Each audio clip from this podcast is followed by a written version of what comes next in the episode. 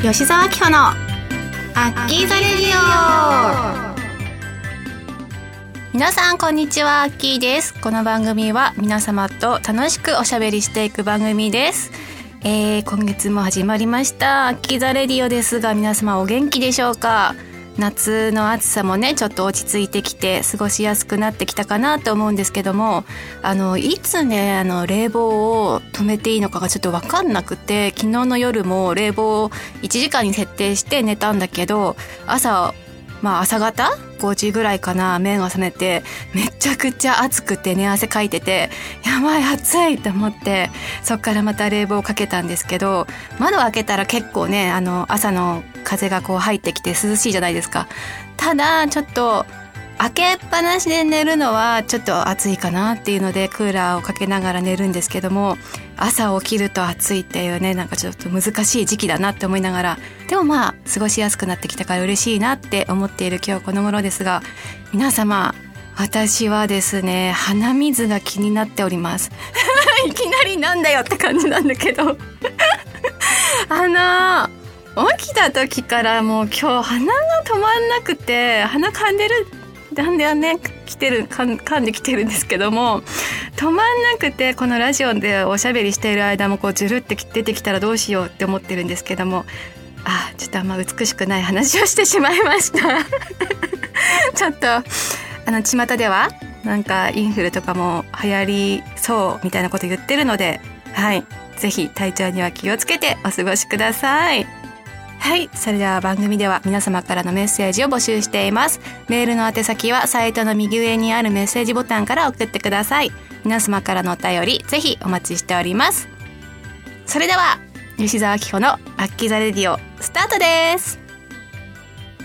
この番組は、ラジオクロニクルの提供でお送りいたします。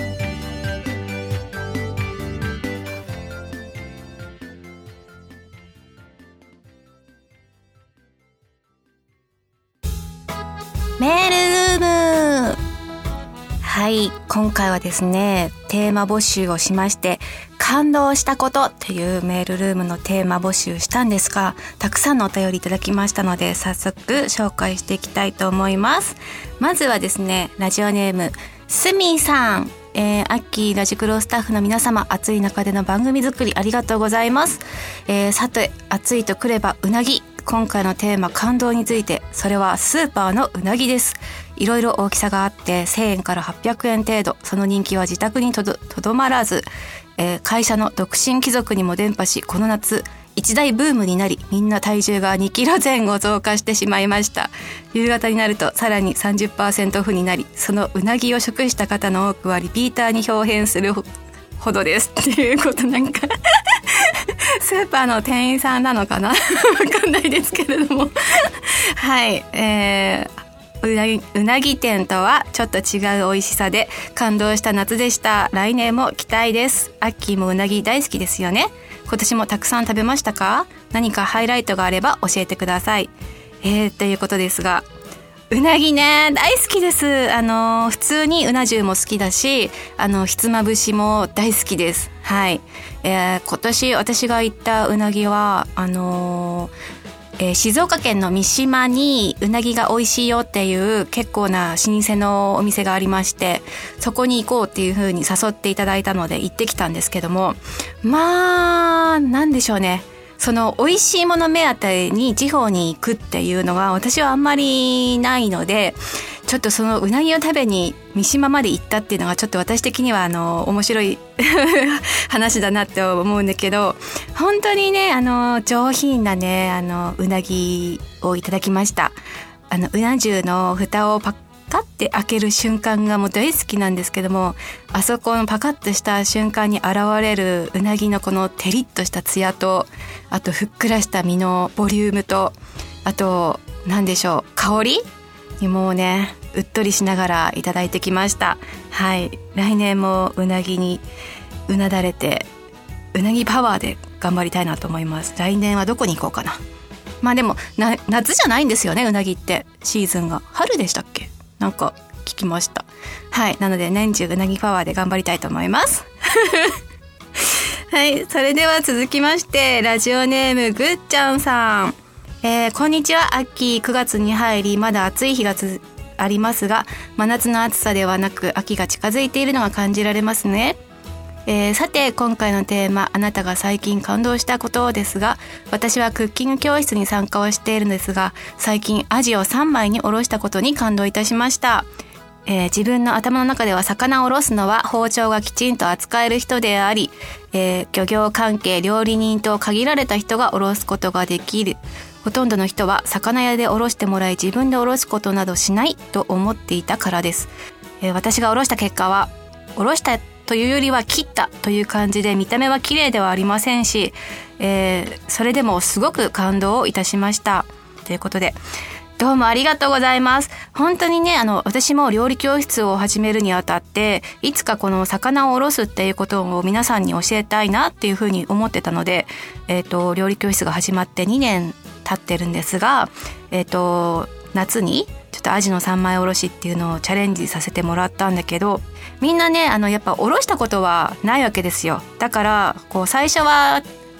手つきがさ不慣れだから難しかったりとかするんだけどやっぱみんなで一緒にやることによってその見よう見まねでねこうやってることによってこうどうにかね形になっていくしもうこれ本当にあれこそ慣れっていう感じなので料理教室で一回やったことを自宅で復習してもらってもう3尾4尾ぐらいやった時にはもうあの板についてると思いますよ。なので皆さんあの自分には無理だなできないなって思うんじゃなくてこう挑戦チャレンジしてみるともう全然あの思ってた以上にあこんなもんかって思えると思うのであのやらないよりはやってみるっていうのがね大事だなと思います。こんな風に感動していただいて私もやりがいがあります本当にありがとうございますはいこれからもよろしくお願いしますでではでは続いてラジオネーム小吉さん。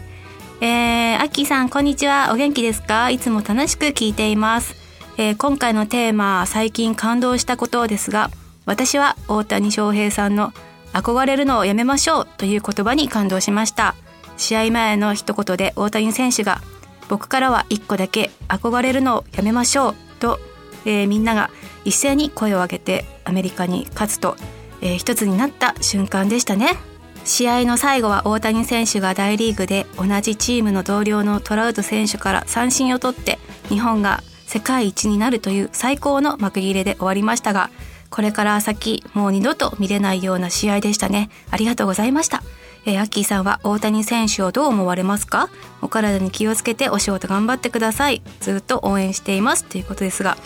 えー、私もあの WBC の試合をずっと見ていてもうどんどんどんどんに日本のチームの士気が上がっていってえこれはあの2008年でしたっけ？イチロー選手が最後のバッターボックスに立って、えー、何塁だかちょっと忘れちゃったんですけど日本の勝利に導いたっていうあの歴史的な試合からあの感動が再び蘇るじゃないかっていう期待を込めてずっと応援してたら本当にあの世界一を取りましてすごい感動したんですけども私ね大谷選手ってまああれだけの超有名な選手だし二刀流っていう、えー、誰もね成し遂げたことがないことに挑戦しててすごいなぐらいの、感じだったんですけども今回の WBC の準決勝かなあの試合を見ててこうチームの皆さんもう全員プロなわけじゃないですか。そういうプロの人たちを大谷選手があのマウンドって言っていいのかな？そこからもっと盛り上がろうよ頑張ろうよっていう感じでなんか鼓舞してたじゃん。あの瞬間を見てなんか私あれで好きになりましたね。あれは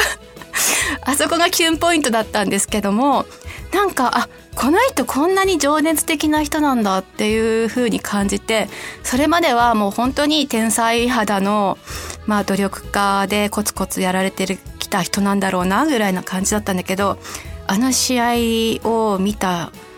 瞬間から大谷選手のその、ねね、熱意というか奥に秘めてる野球大好きっていうもっと楽しもうよみたいな感ちが伝わってきて一気にこう人間味を感じたというかすごい好きだなって思ってこれからもですね応援していこうと思えたそんな試合でした。本当にね感動したね。日本が一丸となったし。はい。素晴らしい試合だったなと思います。うんうん。ではでは続いて。なんか今回すごくねテーマが感動っていうことだったから本当にね皆さんのねいいお話をいただいてるんだけどじあこれから紹介するメールを本当に感動いたしました。それでは呼びたいと思います。えー、ラジオネームかなぶんの裏側に激にさん。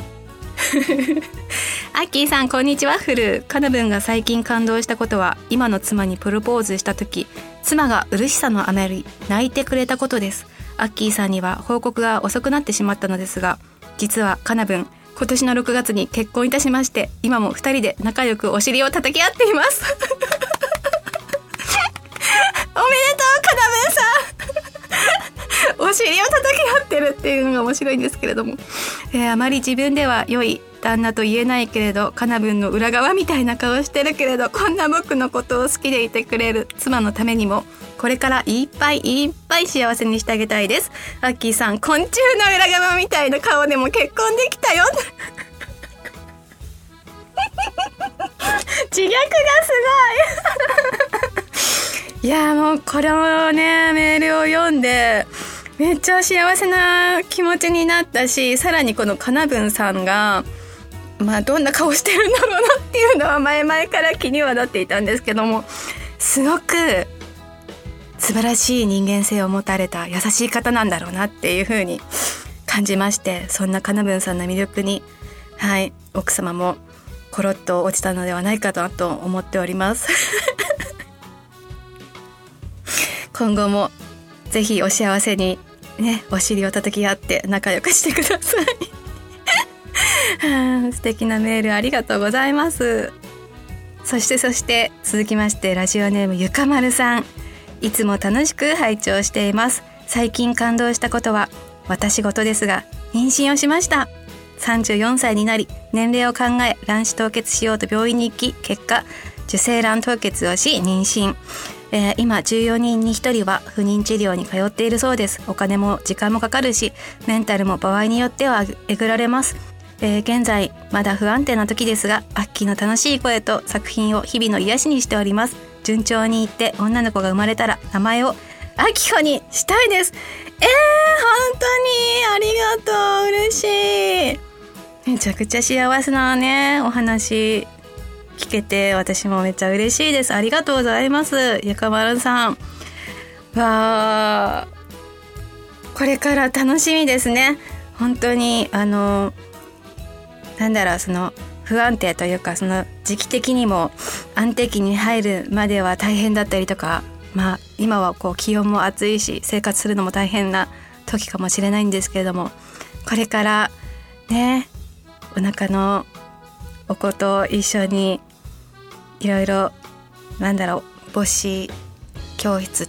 なんて言うんだろうそういうの通ったりとかもするのかな。楽しみだね。でも本当良かったですねゆかまるさん。おめでとうございます。はい。ぜひ生まれたらいい報告を聞かせてください。名前をあきほにしたいですって言ってくれてるのがめちゃくちゃ嬉しいです。いやありがたい。おめでとうございます。続きましてラジオネーム池田さん。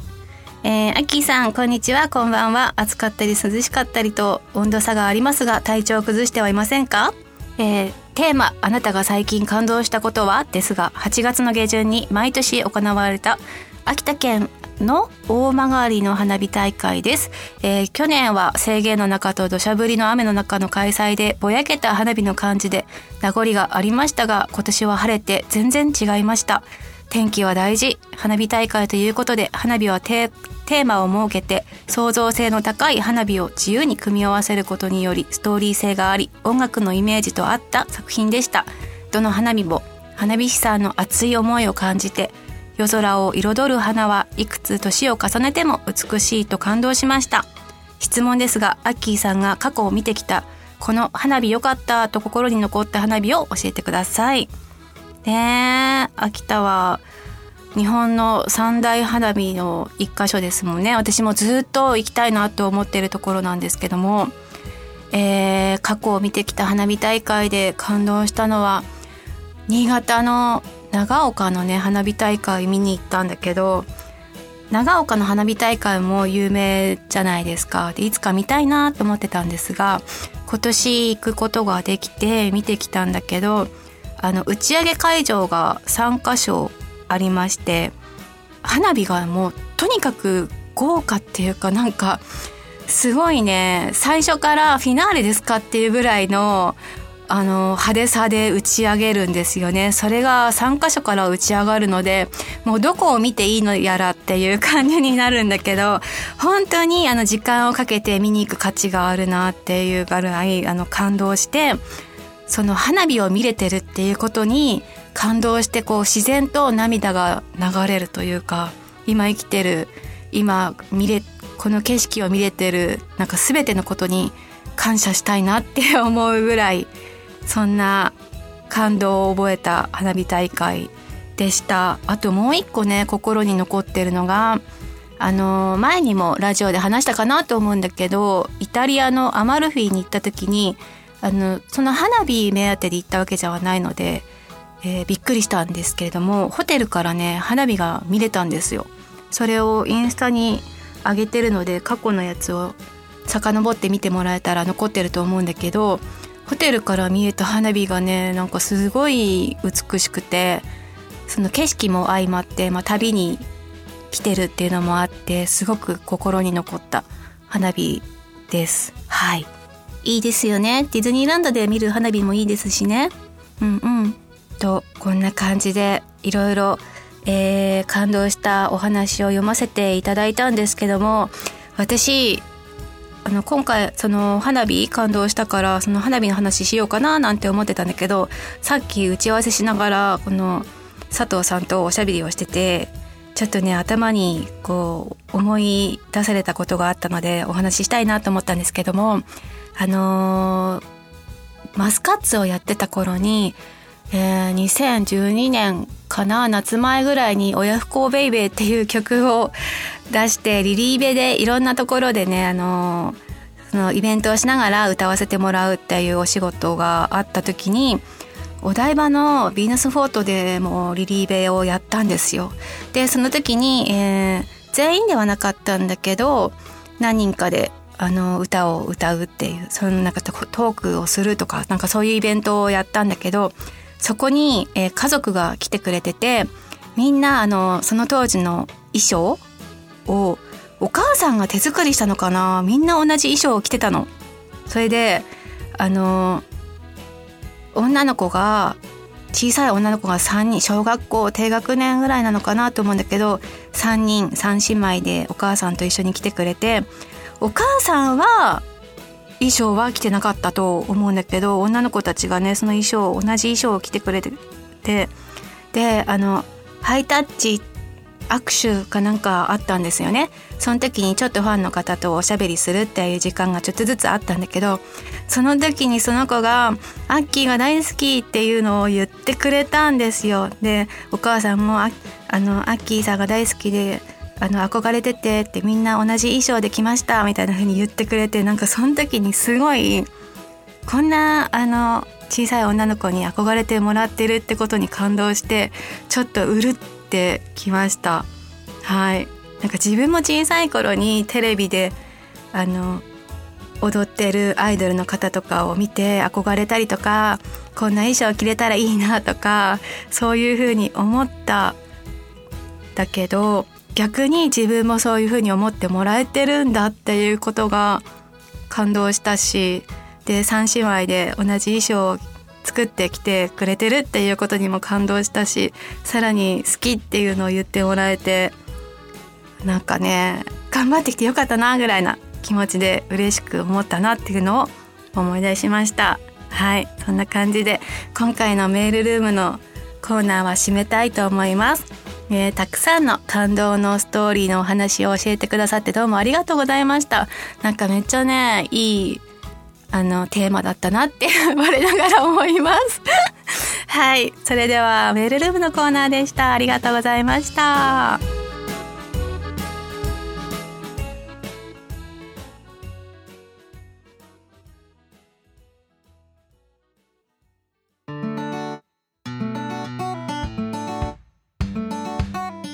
吉沢明子のアッキーザレディオそろそろエンディングの時間です。もう先ほどマスカッツのお話ししたんだけどあのその後さ衣装を卒業後にねみんな各自もらったんですよ。あのその当時の楽曲に合わせた衣装と靴ともらったんだけどあの気づいたら何年か経ったら靴とかもこう悪くなっちゃって劣化しちゃってボロボロになっちゃっててあもうこれは取っておけないなって思ったのであのさよならしたんだけどね あのその代わり思い出はこう胸の中にあの取っておいて大事に大事にしてしておこうと思いました。はい、今でもマスカッツのメンバーと会ってご飯食べたりとかあとはメンバーのお仕事の時なんかトークショーとかで参加させてもらったりとか今でも本当にあのマスカッツだった5年間っていうのは自分の中でも特別なものだし一生消えない思い出だなと思っております。はい。それではですね10月いろいろイベントを予定しておりますので告知をさせていただきたいなと思うのですが早速ですが、えー、私今年の1年間20周年の年なんですよね。なのでイベントどんなイベントやろうかなっていうのを考えていて、えー、ついに10月イベント決定いたしました。まずは10月の6日20周年のイベント秋葉ラムタラメディアワールドさんジャックやらせていただきたいと思います。こちらはですねあの普段こうイベントになかなか参加できないなっていう方にも参加してもらえるようなイベントにしたいなっていうことでちょっとあの南部製化にしているので後でツイッター覗いてほしいなと思うんですけれどもあの参加しやすいようなイベントになっているのでぜひチェックしてみてください。よろしくお願いします。そして10月29日クルージングイベント決行いたします。わーいずっとねクルーザー乗って皆さんとなんか楽しくワイワイできるイベントやりたいなって思ってたので今回それが実現するのでめちゃくちゃ嬉しいです。ぜひ参加よろしくお願いします。そして、えー、通常のクッキングイベントですね。10月1日と15日予定しておりますのでこちらも私の SNS、えー、Twitter からぜひ、あのー、情報を見て、えー、そして参加お待ちしておりますのでよろしくお願いします。はい。ここまでお話ししてきましたが、えー、吉沢紀穂の「アッキザレディオ」今日はここまでです。あっという間でしたね。でもいろいろ今回は感動エピソードとかも聞けてすごくいい回になったのではないかなと思います。はい。それではここまでのお相手はえー、いつかかなぶんの裏側に激人さんにお会いしたいなって思った吉沢明夫がお送りいたしました。それではまた次回お会いしましょう。バイバイ。この番組はラジオクロニクルの提供でお送りいたしました。